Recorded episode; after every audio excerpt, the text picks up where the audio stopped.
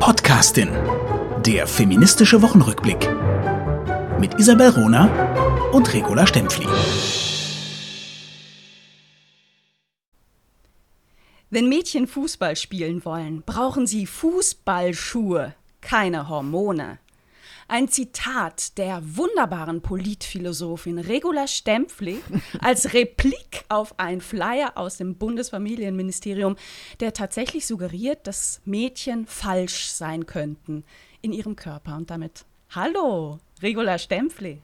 Hallo Isabel Runer, vielen Dank für die äh, kluge Einführung. ich, so, so gesehen ist mein äh, Tweet nicht nur äh, tausendfach, mehr als 1500-fach ähm, auch verteilt und geliked worden, sondern äh, du hast es eigentlich auf den Punkt gebracht. Es ist tatsächlich ein Text, der suggeriert, dass Mädchen in ihrem Körper falsch sein könnten. Aber vielleicht hast du den Text ja noch äh, breiter analysiert als ich. Es war einfach wirklich meine spontane Reaktion darauf, als ich äh, nur den Flyer gesehen habe und ich habe einfach gedacht, also jetzt braucht es einen Reality-Check, ich fasse es nicht. Mm, ja, also diese, diese Flyer, die, dieser besagte Flyer, der ist noch unter Bundesfamilienministerin Franziska Giffey entstanden, also der Vorvorgängerin der aktuellen Bundesfamilienministerin. Ich habe äh, auf die Schnelle mal recherchiert und auf den Seiten des äh, BMFSFJ, ich bin sehr stolz, dass ich diese Abkürzung des Bundesfamilienministeriums so flüssig ja. über die Lippen bringe, ja. äh, gibt es übrigens auch noch äh, Vorausgaben dieses Flyers aus dem Jahr 2016.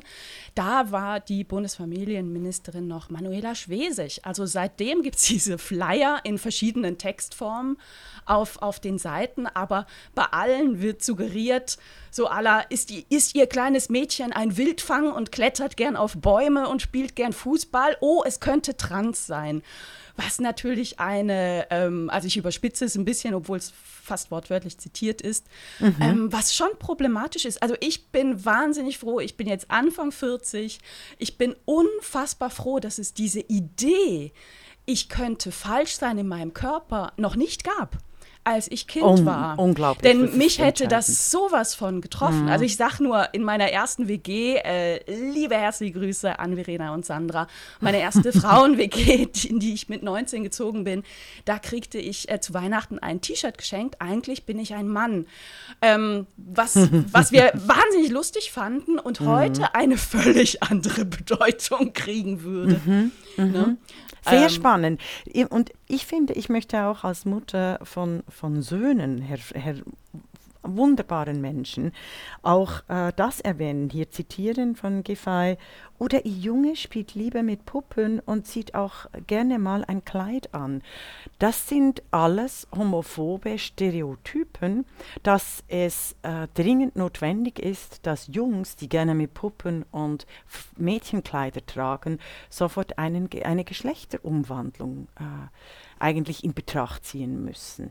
Das ist, das ist eigentlich ja. der Kern dahinter. Also das haben mir meine äh, homosexuellen mhm. ganz äh, lieben Freunde erklärt. Dies ist mm. ein Rückschlag der äh, Befreiungsbewegung der lesbischen und äh, äh, der lesbischen Frauen und der homosexuellen Männer, in dem nämlich suggeriert wird, dass wenn du dich für die klischierten anderen Tätigkeiten des anderen Geschlechtes interessierst, du diese Klischees quasi in deinem Körper nachvollziehen musst. Also du ja. musst die Klischees in deinen Körper hinein operieren.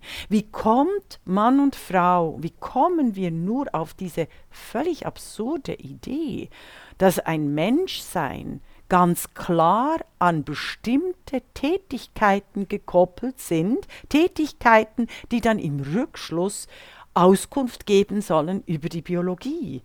Also du siehst hier philosophisch, das ist ein, ein, ein völliger Fehlschluss, das ist eine Vernichtung der menschlichen Freiheit, der Vita Activa, auch nach Hannah Arendt. Denn es ist genau die Freiheit der Tätigkeiten, die eben als Freiheit definiert werden muss und nicht, dass die Tätigkeiten, wie im Feudalsystem, letztlich den Stand, das Geschlecht, die Klasse äh, bestimmen.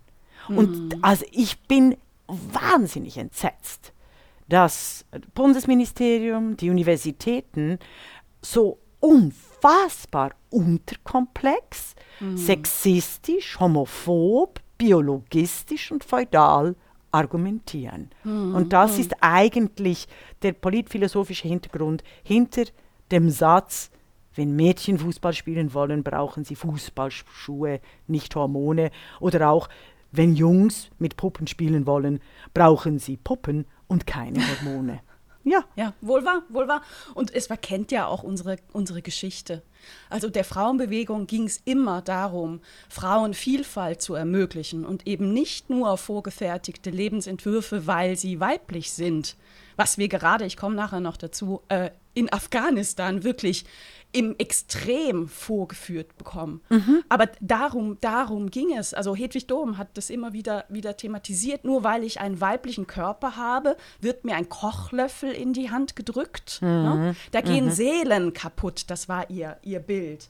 Mhm. Und die Frauenbewegung hat es ja auch erreicht. Die Frauen haben sich im, in, in Europa, in, im deutschsprachigen Raum, insbesondere wenn wir jetzt hier bleiben, ganz viele mögliche Lebensentwürfe erobert und auch eine Erkämpft. Vielfalt, mhm. ja, eine Vielfalt des Auftretenkönnens. Ne? Also ähm, mhm. Also nochmals, es, ja, du hast absolut recht und es ist, ich würde sogar auf 400 Jahre zurückgehen, auf die, die ersten hm. Philosophinnen im britischen, im, im anglosächsischen äh, Bereich. Ich möchte nochmals betonen, dass damit allen klar ist, wer Tätigkeiten geschlechtsspezifisch konnotiert, so dass die Tätigkeiten dann Rückschluss geben sollen über die Biografie äh, und Biologie, Entschuldigung, mm, mm. also Rückschlüsse äh, geben sollen über die Biologie, dann vernichten sie die Freiheit der menschlichen Konditio. Mm. Und das ist nicht nur ein Skandal, sondern das ist wirklich totalitär bedrohend.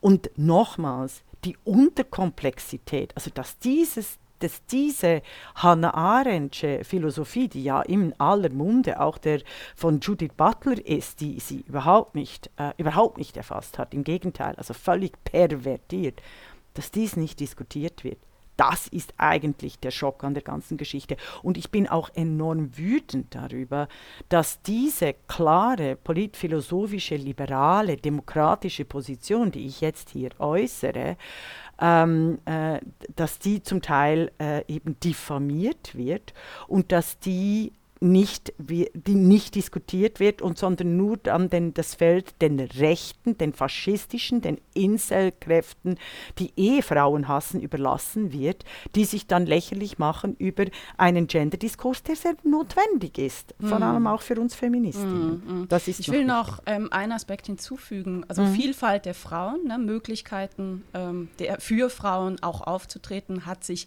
eklatant erweitert in den letzten Jahren ich, ich bleibe bei meinem Bild 150 Jahre. Mhm. Ähm, aber die Vielfalt der Männer nicht. Ah. Und das ist schon etwas, was, was sehr ja. nachdenkenswert ist. Also warum ja, ja. ist es in unserer Gesellschaft denn überhaupt nicht möglich, dass ein Mann als Mann auch mal ein Seidenkleid, um ein Wording von, ähm, von, von ähm, wie, wie, wie ähm, ähm Georgine Kellermann, ne? Ähm, ehemals Georg Kellermann zu verwenden, ähm, zu tragen. Also warum mhm. ist das für uns ne, mit Männlichkeit nicht übereinzubekommen? Und ich glaube, da ist, ähm, da liegt der Hase im Pfeffer. Ne? Also wir brauchen, Männer müssen oh, sich tra ja. trauen, vielfältiger ja. zu sein als Männer. Das ja, also das zeigt viel sich, verändern. Ja, aber das zeigt sich einfach im Habitus und in, den, in der Macht. Also Macht hat einen mm. ganz bestimmten Habitus und eine ganz bestimmte Fashion. Äh, aber damit werden wir in der Körperpolitik und wir müssen wir haben so viele Themen, wir müssen weiter. Was hast du mitgebracht? Ich will aber einmal kurz anteasern. Mit diesem Thema zusammenhängt eine Diskussion, die diese letzte Woche gestartet ist, rund um Terre des Femmes, eine der wichtigsten Frauenrechtsorganisationen mhm. in Deutschland der letzten Jahrzehnte. Und wir freuen uns sehr, ankündigen zu können, dass wir bald mal wieder eine Folge, die Podcastin im Gespräch, aufschalten werden. Und zwar ein Gespräch zwischen Regula Stempfli und Inge Bell, der langjährige langjährigen stellvertretenden Vorsitzenden von Terre Femme, einer aufrechten Feministin, Journalistin, Kämpferin für Menschenrechte, Kämpferin für Frauenrechte, Kämpferin gegen Prostitution Ähm, also hier schon mal so der, der Teaser. Ihr merkt, ich, ich freue mich auf dieses Gespräch sehr und bin sehr, sehr neugierig. Mhm. Und ich bin äh, sehr glücklich, dass die Trägerin des Bundesverdienstkreuzes, mhm. mit der die Podcastin im Gespräch ein Gespräch äh, führt, das uns alle äh, weiterbringen wird. Also von dem her ist unser Netzwerk enorm wichtig und auch ich möchte hier auch noch hinweisen, unsere Hörerinnen und Hörer haben uns darauf hingewiesen, jetzt bitte dringend Inge Bell zu interviewen, weil es ja sehr üble Bestrebungen gibt, der de Femme von ihren äh, Statuten und ihren äh, Vereinszwecken und Zielen völlig abzubringen. Also das ist ja kein Novum in der Geschichte des 21. Jahrhunderts, dass sämtliche erkämpfte, unter Gewalt erstrittene Frauenrechte wieder rückgängig rückgängig gemacht werden sollen, und zwar von links wie bis rechts. Das kennen wir schon auch aus der Geschichte, ähm, aus der Zwischenkriegszeit. Also wir freuen uns auf das Gespräch und jetzt zu den guten Nachrichten. So, da ich bring, starte ich bring du doch mal bitte. Gerne. Also Demokratie und Gleichstellung und klassische Grundrechte. Wir haben einmal mehr den Reality-Check, so wie ich den nenne, nach Hannah Arendt und Regula Stempfli. Alle Gleichstellungsländer haben die höchste Lebensqualität, während alle Frauenhassersysteme für die meisten Menschen unbewohnbar sind. Dies muss mal wirklich ganz mm. klar festgehalten werden. So wie mein Satz, alle Demokratien sind sich ähnlich, alle Gleichstellungspolitiken sind sich ähnlich und alle Diktaturen und Autokratien unterschiedlich, verwerflich und menschenfeindlich. Und ich möchte die Städte erwähnen im Ranking, das ist das neue Ranking für 2022, sowohl der Länder als auch der Städte. Ich nehme jetzt die Städte. Diese Städte sind, sehr verehrte Damen und Herren, Tel Aviv, Kopenhagen, Wien, Zürich, Amsterdam, Vancouver und nicht, sie lauten nicht Teheran, Kabul, Riyadh. Die einzige Stadt in Deutschland, das fand ich sehr lustig, ähm, ist übrigens Frankfurt. Also eine der Städte, Ach. die ich ziemlich hässlich finde. Aber das wollen wir jetzt hier nicht diskutieren. Aber es zeigt, Demokratien sind zu unterstützen. Und jede postkoloniale Ideologie, die behauptet beispielsweise, Israel sei ein Apartheidsstaat, der Hijab eine Befreiung und der Menschenfleischverkauf von Frauen und von deren Körper die Emanzipation für Frauen an sich, gehört zu dem, was ich eigentlich Pogrome des Intellekts nenne. Pogrome, die in der Zwischenkriegszeit dazu geführt haben, dass die totalitären Systeme so easy an die Macht kamen und an der Macht blieben. Wir dürfen nicht vergessen, und hier spreche ich als Historikerin und als äh, Politphilosophin, und ich möchte das wirklich betonen, dass alle Demokratien zerstört wurden, nicht einfach nur von rechts, sondern von einer Zusammenarbeit der totalitären Ideologien, sowohl auf linker Seite als auch auf rechter Seite. Ich gebe, Ihnen, ich gebe euch noch ein Beispiel, zum Beispiel Aldo Moro, der, der große Kompromiss zwischen äh, Kommunismus und Kapitalismus in Italien in den 70er Jahren, der wurde umgebracht. Er sollte der erste Ministerpräsident des, des, dieses dritten Weges, also der Demokratie an und für sich des Wohlfahrtsstaates sein. Also nicht der neoliberalen, äh, äh, äh, sehr schwierigen, Infrastruktur vernichtenden äh, Ideologie, sondern das war der dritte Weg. Und er wurde umgebracht und wie sich das äh, vor drei Jahren die italienische Staatsanwaltschaft festgestellt habe, er wurde umgebracht sowohl im Auftrag der CIA als auch wow. von den linken Roten Brigaden. Und das, also auch das wird nicht mehr groß diskutiert. Ich äh, werde meinen Artikel dazu vor drei Jahren in der äh, Basler Zeitung ähm, verlinken und oh, auch mein, mein Erstaunen darüber, dass genau die Geschichte der dritten Wege nicht besprochen wird, weil die wird immer von links und rechts äh, zu Fall gebracht. Prag 1968, einer der anderen wichtigen Beispiele.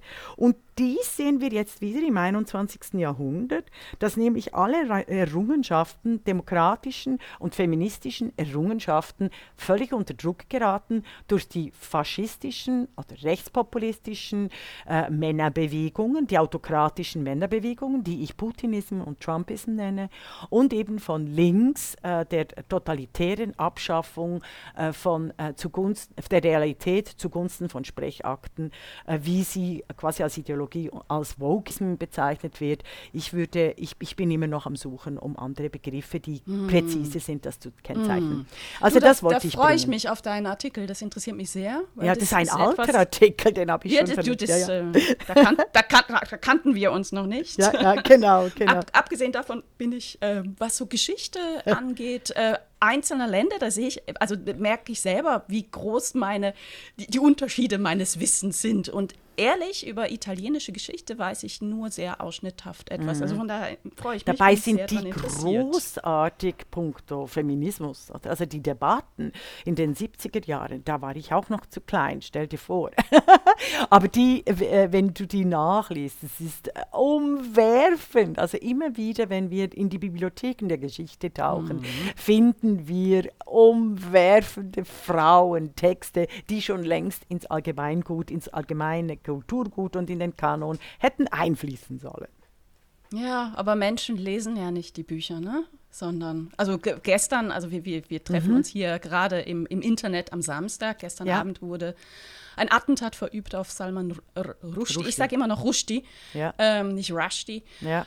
Ähm, was, was mich sehr schockiert und ähm, was auch darin liegt. Ne? Also Menschen, Menschen lesen Bücher nicht, sondern verurteilen und ähm, der Hass wird ausgelebt ohne, ohne. Und Salman Rushdie ist genau das Beispiel, wie, ähm, äh, wie heißt sie? Oh, egal. Salman Rushdie ist genau das Beispiel dafür, für den Kampf von der Linken, totalitären Linken und Rechten und äh, nicht nur der äh, Islamisten, äh, weil er wie kein anderer für einen äh, Freiheitsbegriff steht, der sehr anachronistisch wirkt im 21. Jahrhundert. Aber Salman Rushdie ist, äh, ist wirklich eine der herausragenden äh, Figuren. Und da möchte ich eben die, seine Mitstreiterin äh, Ali, wie heißt sie eben, die Sudanesin? Ali Nejad meinst du? Nein, Oder nein, was nein, meinst du? Nein, nein, egal. Ich leider eben mit Namen. Äh, ich ärgere mich gerade maßlos. Wir gehen weiter. Aber eben das Super. mit Salman also. Rushdie ist, äh, er ist, er steht übrigens genau für das, was ich beschrieben habe, was im 21. Jahrhundert mm. Demokratien, Freiheiten und Literatur am Zerstören ist. Und ich empfehle übrigens allen die Lektüre von den satanischen Versen. Ein zauberhaftes, märchenhaftes, literarisch wunderbares Buch, ähm, was in viel zu vielen Wohnungen in Regalen steht und nicht gelesen wird. Es äh, lohnt sich sehr. Mhm. So, ich schließe an an ähm, das, was du erzählt hast, nämlich hast du erwähnt, Städte, wo eben das Leben schrecklich ist, ne? Mhm. entgegen irgendwelchen lustigen Umdeutungen, die uns da entgegenkommen. Und du hast genannt Kabul. Ich möchte aufmerksam machen auf eine Dokumentation, die in der ARD-Mediathek ist, denn jetzt, Mitte August 2022, jährt sich mhm. die Machtübernahme, die Machtergreifung der Taliban in Afghanistan. Und die ARD hat äh, mehrere Dokumentationen jetzt veröffentlicht, unter anderem die Dokumentation Kabul ein Jahr später, mit einem großen Fokus auf die Lebensrealität von Mädchen und Frauen, die in Afghanistan verfolgt werden, denen Menschenrechte aberkannt werden, weil sie Frauen sind, weil sie Mädchen sind. Und heute, auf den Tag genau, dürfen Mädchen in Afghanistan seit 330 langen Tagen nicht mehr äh, zur Schule, beziehungsweise aktuell ist es so, dass es eine Schulbildung gibt, die offen steht bis zur sechsten Klasse. Hm. Eine Oberschule gibt es nicht mehr, die wurde abgeschafft. Und damit Mädchen Leben zerstört, Träume zertrampelt, Mädchen und Frauen eingesperrt in erschreckende Abhängigkeit gebracht, entmenschlicht. Ich empfehle diese Doku wirklich allen. Da ist auch, ähm, kommt zu Wort äh, Annalena Baerbock, die Außenministerin von Deutschland, die sehr klar Stellung nimmt und sagt, dieses Taliban-Regime ist die schlimmste Frauenrechtsverletzung, die wir weltweit haben und damit die schlimmste Menschenrechtsverletzung. Mhm. Und zu Wort kommt auch die äh, kluge, engagierte äh, Journalistin Nathalie Amiri, mhm. die viele, viele Male in Afghanistan war und aus, äh, von, von ihren Erfahrungen berichten, von ihren Gesprächen mhm. erzählt. Und das, das, der Film führt uns verwöhnten Europäerinnen vor Augen, wie schrecklich das Leben für Frauen und Mädchen in Afghanistan. Überall in der Welt eigentlich ist. Also ich finde eben diese privilegierten Frauen in Europa, Entschuldigung, also alle meine äh, Mütter, meine Großmütter, meine Urgroßmütter, die haben ihr Leben, äh, an, äh, ihr Leben riskiert für die Gleichstellung. Und mhm. das empfinde ich nicht als Privileg von mir, sondern ich empfinde es als Aufgabe, mhm. dafür weiterzukämpfen und unter keinen Umständen jede äh, Lockerung dieser, äh, dieser Gleichstellung überhaupt auch nur äh, anzunehmen. Da werde ich zum äh, wilden Tier. Ich habe ja. äh, hab Nathalie Amiri im äh, nächsten Ensuite äh, für den Literaturblog und meine äh, Zeitschrift, wo ich jeden Monat ein, ein Buch sehr groß bespreche, habe ich sie genommen. Es ist hervorragend. Mm. Ich würde es allen empfehlen.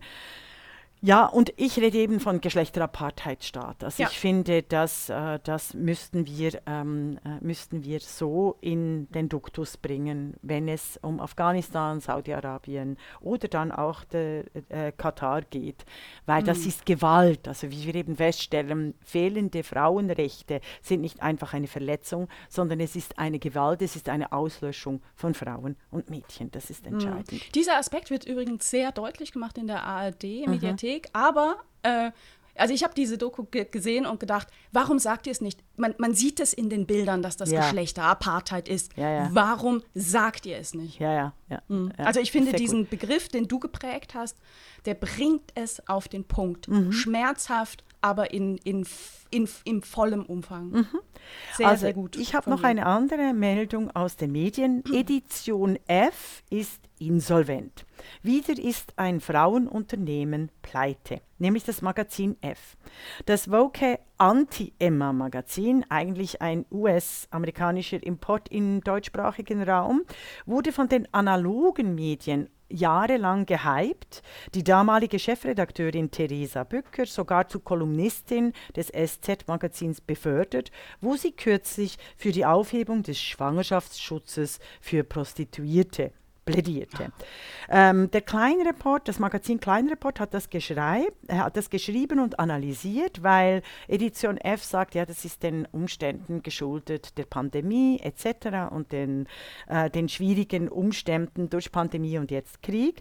Der Kleinreport schreibt aber, Ideologie muss Frau sich leisten können, ansonsten entscheidet brutal der Markt. Offensichtlich ist die Vogue-Community zwar extrem laut, aber pressemäßig wahrscheinlich völlig überschätzt, denn sie war markt- und tauglich. Und dies, weil die meisten Menschen über gewisse Positionen einfach nur den Kopf schüttelten. Ich erwähne dies, weil es so eine riesige Diskrepanz gibt dessen, was ich auch als digitale Expertin beobachte, zwischen Diskurs und der Wirklichkeit. Also das, was quasi Twitter uns als Wirklichkeit mit ideologisierten, automatisch repetierten Codes präsentiert, sehr verehrte Damen und Herren, entspricht nicht der Wirklichkeit. Wir haben lange und oft schon darüber gesprochen, wie wir uns in einem Paradigmawechsel befinden zwischen einem neuen ideologischen Zeitalter, das automatisch errechnet und repetiert wird und, mit, und sich mehr und mehr quasi von der Wirklichkeit so entfernt, dass es aber als mächtiges ideologisches Instrument wieder die Wirklichkeit gestalten kann. Deshalb habe ich dieses Beispiel hier gebracht. Ja, vielen Dank dafür. Ich habe eine ähm, kleine persönliche Geschichte, die ich bei diesem, mhm. äh, in diesem Kontext gerne erzähle mit Edition F. Und zwar, ähm, unsere Hörerinnen und Hörer wissen das alle natürlich. 2021 war in der Schweiz das große Jubiläum. 50 Jahre Demokratie, 50 Jahre Frauenstimmrecht. Und ich habe Edition F ähm, mehrfach kontaktiert, mhm. unter anderem auch, weil sie eine, eine Schweizer äh, Redakteurin hatten und ihnen vorgeschlagen, zu diesem Thema etwas zu machen. Auch gerne ähm, ein bisschen breiter gezogen, ne? also die, ja, auch wenn es ein Online-Magazin war, ja. ne? sind ja Deutsche, dann äh, äh, fragen sich schnell, was hat es mit mir zu tun. Lustigerweise bei allen anderen Themen außer Frauenrechten äh, wird sie gerne auf andere Länder rekurriert, nur da irgendwie bäh, nein. Also wir, äh, ich, ich habe versucht, das ähm, im, im Sinne von ne, ähm, Wichtigkeit von politischer Teilhabe von Frauen für die Demokratie, Demokratiegeschichte so ein bisschen breiter zu ziehen und bin grandios gescheitert, mhm. weil die das nicht wollten. Also ja. wahrscheinlich bin ich ihnen auch politisch einfach zu sehr tapfer im Nirgendwo ähm, gewesen Nein, oder, oder, bin es. Aber sie haben de facto ja. nichts dazu gebracht. Ne? Ja, ja, ja, ja, weil die meisten, vor allem auch junge Frauen, keine Ahnung davon haben, dass fehlende Frauenrechte tatsächlich eine Gewalt, Sexismus, eine Enteignung und sich das perpetuiert über Generationen hinweg und auch diese jungen Feministinnen mit einer unglaublichen Brutalität erreichen wird, spätestens in 20 Jahren oder in 30 Jahren oder in 40 Jahren, wenn es nämlich um die Kapitalbildung geht. Äh, und da ist es klar, also ohne, ohne Frauenrechte, ohne, ohne soziale Geschlechtergleichheit passiert hier nichts. Ähm, mhm. Ich habe noch ein, andern, äh, ein anderes Beispiel als Sexismus als Enteignung, und zwar den mhm. Angriff durch die Wochenzeitung Die Zeit auf Maya Göppel, die große Zukunftsforscherin und Ökonomin, äh, puncto Klimawandel, gesellschaftliche Transformation und demokratische Partizipation. Die Zeit wirft Maya Göppel vor, sie hätte ihre Bücher nicht selber äh, geschrieben. Sie nennt es sogar Göppeln, was enorm wow. perfid äh, ist, ah. unter mm. jeder Gürtellinie. Der Bayerische Rundfunk nimmt dies sofort auf, indem äh, der Bayerische Rundfunk sagt, man sollte es nicht Göppel nennen. Es ist wirklich eine Katastrophe. Ähm, es geht um, e-, eben es geht um Ghostwriter. Äh, Maya Göppel stellt sofort klar, schaltet auch ihre Anwältin ein, stellt sofort klar, sie hätte ihren Ghostwriter mehrfach gebeten und öffentlich gemacht. Sie dankt ihm auch im Buch, äh, damit sie als Co-Autoren auftreten können. Der Ghostwriter selber wollte nicht als Co-Autor Co auftreten, weil er quasi nicht äh, diesen Nimbus des Ghostwriters äh, übernehmen wollte als hochfliegender Journalist. Jetzt muss ich einfach ganz ehrlich äh, sagen, mit Schreiben verdienen äh, Frauen und Männer immer weniger Geld. Und ich kenne sehr viele GhostwriterInnen, die äh, ganz tolle Sachbuch-Bestlisten füllen.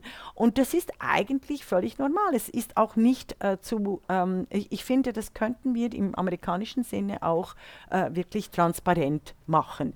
Äh, Im deutschsprachigen Raum wird ja immer so getan, als wären alles Eigenleistungen, wir seien alles geniale Individuen. Aber selbstverständlich äh, können Politisierende äh, ihre Bücher äh, nicht einfach so schnell, schnell zwischen Kinder, Außenministerium und weiß nicht was was. Ähm, äh, schreiben. Und ich aber, find, aber, es betrifft ja nicht nur Frauen. Also nein, denkt, die Männer. Ihr denkt genau, hoffentlich ja, nicht, die, dass ja. Gerhard Schröder seine Biografie selber geschrieben absolut, hat. Also absolut. Und ich möchte auch sagen, also ich habe meine Bücher alle selber geschrieben. Also die wurden ja auch von meinen Trolls, meinen Hatern mehrfach geprüft, oder, äh, damit sie mich äh, in die Pfanne hauen können. Und das hat, gelingt überhaupt nicht. Ich, ich bin da, also Isabel Rohner schreibt ihre Bücher auch selber. Aber ich finde diese ganze Geschichte, und jetzt komme ich zum Clou, ich habe nämlich recherchiert. Aha. Ähm, es gibt eine wahnsinnig brisante Connection, die die Journalisten nicht offenlegen zwischen, wie spricht man den aus, Tadeusz, Tadeusz. Tadeusz. Tadeusz, okay. Zwischen dem Moderatoren Tadeusz, der einen riesigen Shitstorm eingefangen hat, weil er eines der peinlichsten Interviews geführt hat äh, mit Maya Göppel und das mm. ihr wahrscheinlich nie verziehen hat. Also es gibt eine brisante Connection, direkte Connection zwischen Tadeusz und Tadeusz. dem Autor Willeke. Willeke? Willeke. Willeke, der Die Zeit. Die beiden haben nicht nur dieselbe Uni besucht, im selben Fach, sie sind ähnlich alt und sie haben auch gleichzeitig einen äh, Journalistenpreis entgegengenommen. Ich fress einen Besen, wenn es da nicht eine Verbindung gibt, wie ich anlässlich von Patricia Schlesingers Filz beim RBB, zu dem wir auch noch sprechen werden, festgestellt haben. Dies ist eine Mutmaßung meinerseits. Es gilt die Unschuldvermutung. Es war einfach absolut augenfällig. Wer mit zwei, drei Klicks recherchiert, sieht hier eine Connection und ich danke hier, ich nenne sie jetzt nicht, aber einer meiner klügsten Freundinnen und Bestsellerinnen, Autorinnen, die Bestsellerautorin, äh, die mir äh, diesen Hinweis, äh, äh, also die mit mir hier zusammen recherchiert hat. Oder? Also wir müssen bei solchen Angriffen auf Frauen immer wieder das Netzwerk dahinter beobachten. Weil das habe ich ja auch festgestellt bei dem Angriff, dem infamen auf Angriff auf mich durch die Wochenzeitung von Daniel Rieser und seinem Netzwerk, der behauptet hat, der richtiggehend gelogen hat, Regula Stempfli führt ein Interview mit Regula Stempfli. Das ist immer noch so im Netz, das ist immer noch in äh, äh, juristischer äh, Bereinigungsverfahren. Das wollte ich unbedingt bringen. Es war sehr gut, dass Maya Göppel äh, in den sozialen Medien massiv unterstützt wurde und weiterhin wird. Also Sie hat so super reagiert, finde ich, und ja. es ist absolut richtig, da auch ähm, sich anwaltliche Unterstützung zu holen. Also ähm, gut gemacht. Ich, ich, will einmal ergänzen, mhm. nicht, dass wir hier ein falsches Bild von Ghostwriting zeichnen oder irgendwie einen falschen Danke. Eindruck, auch ja. auf das Buch Unsere Welt neu denken von Maya Göppel. Also sie hat sich eingesetzt dafür, äh, mit ihrem ähm, Co-Autor aufzutreten, weil das Buch von ihnen beiden entstanden ist und seine Aufgabe war, ihre Inhalte, das sagt sie auch in, in Vorträgen, äh, sprachlich flotter zu, zu, mhm. zu transportieren. Das heißt selbstverständlich, die Inhalte stammen selbstverständlich von Maya Göppel. Aufgabe von Ghostwritern ist es eben das, schneller, als es äh, viele gerade ähm, Politikerinnen, Politiker oder auch in diesem Fall ähm, äh, Denkerinnen schaffen würden, neben ihren anderen Tätigkeiten in eine Form zu bringen, die eben mhm. auch äh, breiter angenommen wird mhm. und äh, ne, besser lesbar Aber ist als jetzt rein wissenschaftliche Ahnung. Definitiv. Und dies passiert ja auch hier in die Pod Podcasts zwischen Isabel Rohner und Regula Stempfli. In unserem sprechenden Denken ähm, ist es sehr sehr oft Isabel Ruhner, die meine manchmal äh, äh, wirklich abgefahrenen, hochkomplexen Zusammenhänge auf den Punkt bringt, nochmals zusammenfasst, nachfragt. Weil Isabel Ruhner, also du hast eine ganz andere Ausbildung, auch eine äh, Sprachausbildung, Germanistik studiert. Du, hast, du, du erfasst das viel klarer und deutlicher, als ich das manchmal kann. Und das ist ja der Vorteil unserer Podcasting. Und es ist ganz oft Regula Stempfli, die meine manchmal etwas bodenständige Sicht auf die Welt einordnet in abstraktere Kontexte genau. und philosophische ja. Zusammenhänge, zu denen ich äh, leider, muss ich sagen, so nicht fähig war. So ergänzen wir es uns. Es ist immer eine Win-Win-Situation. Okay, wollen so, wir, wollen wir sit noch was like zu, a girl. Ah, sit like a girl, okay. Ja, oh, unbedingt. Ja. ja. Aber wir dürfen Habt die Patricia Schlesinger nicht ver verpassen, weil sonst kriegen wir Schläge von allen. So. naja, aber ich, mir ist Sit Like a Girl ja. wirklich, wirklich wichtig. Ähm, du, Regula Stempfli, hast das natürlich mitgekriegt. Mhm. Ihr, Hörerinnen und Hörer. Vielleicht. Vielleicht auch, vielleicht auch nicht. Die First Lady der Ukraine, Olena Zelenska, ähm, war auf dem Cover der Vogue und zwar ähm, fotografiert von der fantastischen, brillanten Fotografin Annie Libowitz. Ähm, sie, Olena äh, Selenska, äh, sitzt auf dem Cover auf einer Treppe. Sie sitzt da einfach nur. Und dieses Foto hat unfassbare Kritik ausgelöst. Zum einen wurde vorgeworfen, sie würde ähm, den Krieg glamourisieren Ja. Und zum anderen wurde ihr vorgeworfen, sie würde unfeminin auf dieser Treppe sitzen. Genau, also das muss wie, man sich mal vorstellen. Wie Frau es macht, so, umso schlechter ist es. Das war, und zwar sind die Kritiken im Westen, waren es eben, ach, jetzt wird der Krieg glamourisiert oder von irgendeinem Schreiber, der keine Ahnung hat äh, vom Krieg. Also das wurde auch in einer Kolumne so benannt. Und auf der anderen Seite innerhalb der Ukraine eine große Kritik, wie kann unsere First Lady nur so hässlich da sitzen?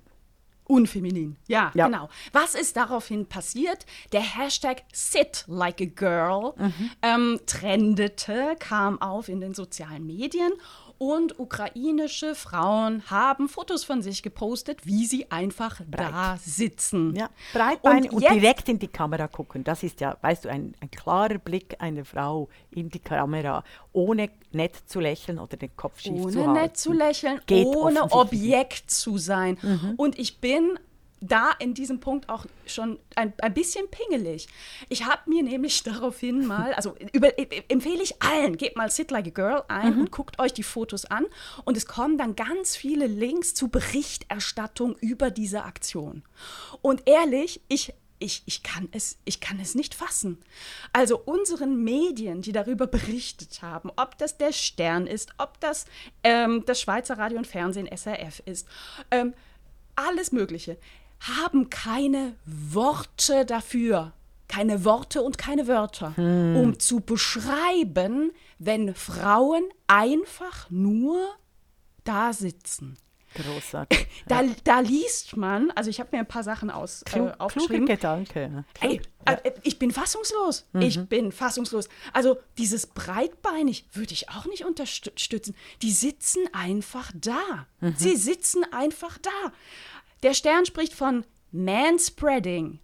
Manspreading ist der Ausdruck, ne, wenn Kerle mit breit gespreizten Beinen in der U-Bahn uns den Platz wegnehmen. Uh. Das ist Manspreading. Ja, und du hast recht, sie sitzen überhaupt, ich habe ja auch breitbeinig gesagt. Nein, sie sitzen nur da. einfach, sie schlagen die Beine nicht aufeinander, also übereinander. Das ist das Thema. Sie machen sich eben nicht klein, sondern sie, sie sitzen da. Sie haben beide Beine auf, äh, beide Füße auf dem Boden. Das ja. ist ja Frauen nicht erlaubt. Hüftbreit. Ja, ne? Ja, ist Hüftbreit. schon ja, Hüftbreit gilt als breit, breit bei Hüftbreit ja. gilt als Zitat vom SRF, also Schweizer Radio und Fernsehen. Ja, das ist sowieso männliche Pose. Ja. Frauen, die einfach nur da sitzen, haben eine männliche Pose. Ich ja. weiß es nicht. Ja. Und ich habe mehrfach gefunden, Macho-Pose. Eine Macho-Pose ist für unsere Medien, wenn Frauen, ich darf es nochmal sagen, einfach nur da sitzen, nicht lächeln, kein Objekt sind, dann ist das eine Macho-Pose. Unfassbar. Klug. Ich habe gedacht, und es, ich, ich entschuldige mich hier schon bei meiner Mutter, die mir mhm. sagen wird, musstest du das noch ergänzen? Was passiert, wenn diese Medien rausfinden, oh mein Gott, dass Frauen aufs Klo gehen. ja, also musstest du, das ist immer wieder diese unterirdischen äh, Vergleiche. Nein. Ja, sehr klug beobachtet. Guckt euch die Bilder das ich, an. Das habe ich völlig verpasst. Ich bin sehr froh, bringst du das äh, als Thema rein. Ich habe das auch völlig äh, verpasst, nämlich diese, dieses feine Denken, dieses klare feministische Denken, in dem eben das Bild betrachtet wird und die Interpretation. Sehr gut. Ich, vielen, ich vielen wünsche Dank. mir bitte von allen Journalistinnen und Journalistenschulen eine Aufgabe im nächsten Semester. Mhm. Gebt euren Nachwuchsjournalistinnen und Journalisten Dieses ein Foto ja. von einer Frau, die einfach nur da sitzt mhm. und lasst sie das beschreiben. Es kann nicht sein, dass wir sprachlich nicht fähig sind, ja. das zu tun. Mhm. Wunderbar, vielen, vielen Dank. Jetzt zu Patricia Schlesinger und RBB. Willst du einführen oder hast du dazu nichts gebracht? Ich, ich, äh, weißt du, ich mag das, wenn du, wenn du so Themen dann sagst, ach, weißt du, Veronerin, führ doch mal ein oder so. Natürlich, ich führe ein, aber es wird ähm, wahrscheinlich anders sein, als du denkst. Aha, okay. Also, Sonst, also okay. ähm, in Deutschland, das erkläre ich jetzt mal ganz kurz für unsere Hörerinnen und Hörer in Österreich und der Schweiz, haben wir öffentlich-rechtliche Medienanstalten, zwei große, ZDF und ARD. Mhm. Die ARD besteht dabei aus, ich glaube, neun, können auch zehn sein, ähm, Landes- also unter äh, Rundfunkanstalten. Und eine davon ist der RBB, das ist Radio Berlin-Brandenburg. Die Intendantin ähm, war bis letzte Woche Patricia Schlesinger und sie ist nun zurückgetreten und inzwischen ähm, ermittelt die Staatsanwaltschaft sogar die Generalstaatsanwaltschaft gegen sie wegen des Verdachts der Untreue und der Vorteilsannahme. Das sind die Fakten. Ähm, was wird ihr vorgeworfen? Eine ganze Latte von, von wirklich Unmöglichkeiten. Könnt ihr nachlesen, will ich jetzt gar nicht drauf eingehen. Vielleicht macht es Regula Stempel. Mhm. Was mir auffällt, und ich will zu diesen Vorwürfen nichts sagen, ähm, mhm. ich finde sie abscheulich. Also ich finde, ne, wenn, wenn das alles so stimmt, mhm. ist es wirklich, wirklich abscheulich. Was mir aber auffällt, ist, ähm, und da sind wir wieder bei Medienberichterstattung, dass in jedem einzelnen Artikel betont wird, was Patricia Schlesinger verdient. Ähm, mhm. Sie verdient sehr, sehr viel und sie verdient ein zigfaches äh, von mir und von den meisten Menschen mhm. in Deutschland, nämlich 303.000 Euro im Jahr. Ich habe mir mal den Spaß gemacht, das ist nämlich alles transparent im Netz, mal nachzugucken, was denn die anderen Senderchefs der ARD verdienen. Ah, sehr gut. Und übrigens, ähm, am meisten verdient Tom Buro, das ist der Chef von Nordrhein-Westfalen, also vom, äh, von Nordrhein-Westfalen, sage ich, vom WDR. Vom WDR. Nicht ja. der Chef vom WDR. Ja.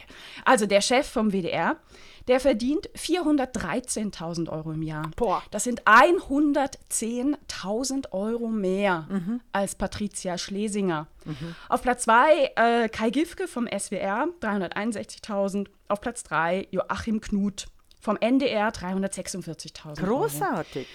Großartig, äh, Isabel Rohner. Die verdienen alle wahnsinnig viel alle mehr. mehr äh, der RBB, Position. ja. der RBB liegt auf Platz 5 mhm. ähm, dieser Anstalten. Damit sage ich nicht, dass man nicht vielleicht darüber nachdenken sollte, in der Zeit äh, das Bezahl, ja. die mhm. Bezahlstruktur zu verändern. Damit sage ich auch nicht, dass es richtig war, so massiv bei Freien insbesondere äh, zu streichen. Ne? Mhm. Ähm, das ist reine Beschreibung. Mir fällt auf, dass immer darauf hingewiesen wird, was sie verdient, mit dem Impetus des Unrechts. Mhm.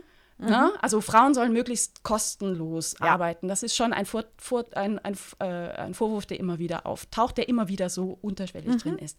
Damit sage ich auch nicht, dass irgendein Handeln von ihr ne, gerechtfertigt ist oder so. Es ist rein deskriptiv und da wünsche ich mir auch ein bisschen mehr Genauigkeit. Ja, so. sehr gut. Das ist meine Einleitung. Sehr Jetzt bin ich auf dich gespannt. Nein, also ich bin, ich bin überglücklich, habe ich dir die Einleitung gegeben, weil du hast einen Punkt getroffen, äh, den ich auch übersehen habe, weil ich habe mich nämlich auf die Medienkonzentration äh, und Medienstrategie äh, konzentriert mhm. und mir geht es natürlich schon darum, dass die Enthüllungen aus dem Axel Springer Konzern, das ist natürlich auch nicht äh, selbstlos, dass ausgerechnet Patricia Schlesinger hier äh, im Fokus gestanden ist, quasi als auch, äh, auch als Vertreterin von Diversity und äh, Gender.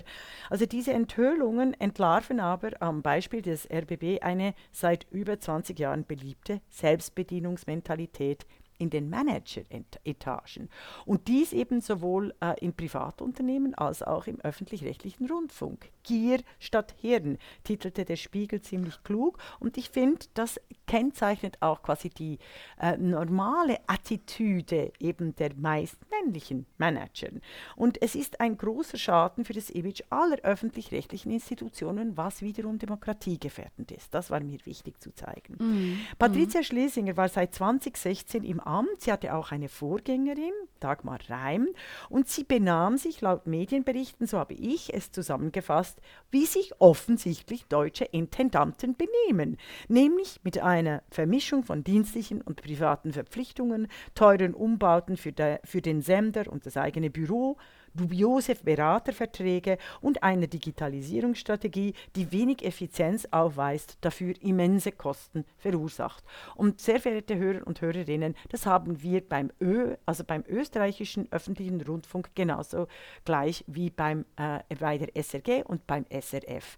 Nämlich diese ganze Umplanerei und eben dieses hippe Digitale, eben du hast SRF äh, online erwähnt mit einer Macho-Pose, das ist eine völlige Verhunzung Verschanzung einer auf Klickraten orientierten äh, äh, und den Qualitätsjournalismus ignorierenden Managementstrategie. Die Otto Brenner äh, Stiftung hat ja kürzlich, ich habe dich glaube ich schon mal erwähnt, hat kürzlich eine hervorragende Studie über die Abhängigkeit der öffentlich-rechtlichen Anstalten vom Klickjournalismus, also von den sozialen Medien und von dieser Klickbewirtschaftung äh, äh, geschrieben unglücklicherweise haben sie Trumpism, ein Phänomen äh, verändert die Welt, von, von mir nicht erwähnt, nicht zitiert, was, eine, was wirklich unterirdisch ist, weil ich als eine der ersten und immer wieder darauf hinweise, dass sich private Unternehmen eigentlich fast alles äh, leisten können, was sie wollen im Rahmen der Gesetze, solange sie einen Markt finden, der sie auch kaufen wollen, dass aber öffentlich-rechtliche Institutionen ganz anderen Maßstäben genügen müssen und dies auch können, weil sie eben von Steuerzahl, also von Steuergeldern, von öffentlichen Geldern äh, finanziert werden. Äh, und das war mir einfach ein Punkt, der mir sehr wichtig war, um zu zeigen, äh, welche, welche Mentalität hier herangezogen wird. Ich finde aber deinen Hinweis auf Patricia Schlesinger und ihr Gehalt, dass es nämlich äh, viel geringer ist als dies der anderen äh, Intendanten, äh, enorm klug und sehr äh, Sie ist Mittel, ne? Vielen also Dank. sie ist äh, Ja, oder Mittel, sagen wir. Fünf, ja, aber, aber trotzdem, ja. es gibt, es gibt, Mhm. also die, die, äh, es wurde tatsächlich nicht erwähnt, wie viel die anderen Intendanten äh, äh, verdienen oder das auch skandalisiert. Wunderbar. Mhm. Es gibt Mhm. noch viel äh, zu sagen. Ich bin sicher, äh, die RBB-Geschichte wird uns weiter beschäftigen. Was mich äh, wirklich schockiert hat bei einer Recherche ist, dass die äh, äh, hunderttausendfache Euro Kunstsammlung des RBB, jetzt haltet euch fest, vom Ehemann der ehemaligen Intendantin Reim geleitet wird. Also das ist Ah, von, von Dagmar Reims. ja, äh, äh, Dag ja, ja, ja, ja. Und das ist einfach ein, Fe also eben, also du, wenn, we- also es ist Ah, ja. wirklich wie an, am, am Versailler Hof, äh, quasi Staats, also es ist, nennt man auch Staatskapitalismus, oder? Wenn sich die, das Beziehungsnetz selber bedient aus öffentlich-rechtlichen Töpfen. Ça va pas, non. Und gerade in diesen du Zeiten nicht, oder? Ja. Nee. Ich hätte wahr, noch wahr. eine Geschichte, oder willst du noch, äh, ich, ganz kurz? Ich lausche dir. Storytelling digital. Dior verlängert den Werbevertrag mit Johnny Depp. Und dazu muss ich sagen, Bots haben dies gemacht. Der Prozess zwischen Amber Heard und Johnny Depp, wir wollten darüber eigentlich nicht groß reden, weil wir beide der Ansicht sind, es ist eine höchst dysfunktionale, fürchterliche Beziehung zweier Individuen und sollte nicht als äh, äh, Stellvertreter für MeToo oder irgendwas gelten. Also dieser Prozess zwischen Amber Heard und Johnny Depp ist aber äh, im Internet, in der öffentlichen Wahrnehmung völlig verdreht worden. Also die öffentliche Wahrnehmung, die, so die sozialen Medien haben diesen Prozess nicht nur massiv beeinflusst, äh, sondern sie haben laut Süddeutschen Zeitung, die das analysiert mit den Codes, äh, auch den Ausgang im Gerichtsprozess äh, be äh, be wahnsinnig beeinflusst. Und das ist natürlich ein gewaltiges Problem für den Rechtsstaat. Womit wir wieder bei der alten Theorie, schon fast alten Theorie, die wir hier in der die Podcastin Isabel Runer und Regula Stempfli entwickelt haben, mit den Lehrstellen, dem Gender Data Gap, äh, der sich verheerend auswirkt für die Sichtbarkeit, nicht nur für die Sichtbarkeit, sondern auch für die Verletzbarkeit von Frauen als Frauen. Und damit habe ich Amber Heard nicht in Schutz genommen, sondern ich habe die Situation analysiert, was passiert, wenn du, äh, äh, wenn du Bots hast, die automatisch repetiert, ideologisch bestimmt die Wirklichkeit ganz neu erzählen. Digitales Storytelling sehr verehrte Damen und Herren, ist kein neutrales Storytelling, sondern es ist genau, was es heißt, ein Storytelling. Das heißt, wer die Story hat, hat letztlich auch das Gerichtsurteil. Und dem müssen wir mit demokratischen Grundgesetzen entgegenwirken. Ich bin da am Erarbeiten eines Planes äh, mit der Technologiefolgeabschätzung äh, Swiss, TH Swiss, eben um genau solche äh, Fälle zu vermeiden, indem tatsächlich die sozialen Medien, die, Mods, die Bots und die Codes unsere Wirklichkeit und unsere, Demokrat, unsere Demokratien unterlaufen. Das wollte ich noch bringen. Ja, sehr gut, sehr guter Punkt. Ja, dann kommen wir schon zum Schluss. Ich mache gerne aufmerksam, dass äh, es übrigens momentan eine Kolumne gibt von mir auf Radio 1 Schweiz. Alle bisherigen vier Folgen äh, werden wir gleich auch verlinken auf unserer mhm. Homepage www.diepodcastin.de. Ich habe darin bislang gesprochen über äh, die fehlende Repräsentanz von Frauen im öffentlichen Raum. Ich will Statuen. Ich habe gesprochen über weibliche Selbstbefriedigung. Ich habe gesprochen über kulturelle Aneignung aus feministischer Sicht. Ähm, letzte Woche habe ich gesprochen über Frauenhandel und die Unsichtbarmachung desselben ja. durch Verwendung von verblödeten, euphemistischen Begriffen wie Leihmutterschaft, Eizellenspende oder Sexarbeit. Mhm. Alles steht für Frauenhandel und wir müssen das benennen. Nächste Woche kommt meine Abschlusskolumne. Ich mache das erstmal nur äh, fünf Wochen lang. Könnt ihr alles nachhören. Jeweils in drei Minuten erkläre ich euch Teile der Welt. Ja. Und im, und im Übrigen? Unbedingt. Möchtest du mal? Sag mal. Äh, ich habe die ganze, die genaue Formulierung nicht, ich sage es aber. und im Übrigen sind wir der Ansicht, dass die Männerquote abgeschafft werden soll. Das war die Podcastin, der feministische Wochenrückblick mit Isabel Rona und Regula Stempfli.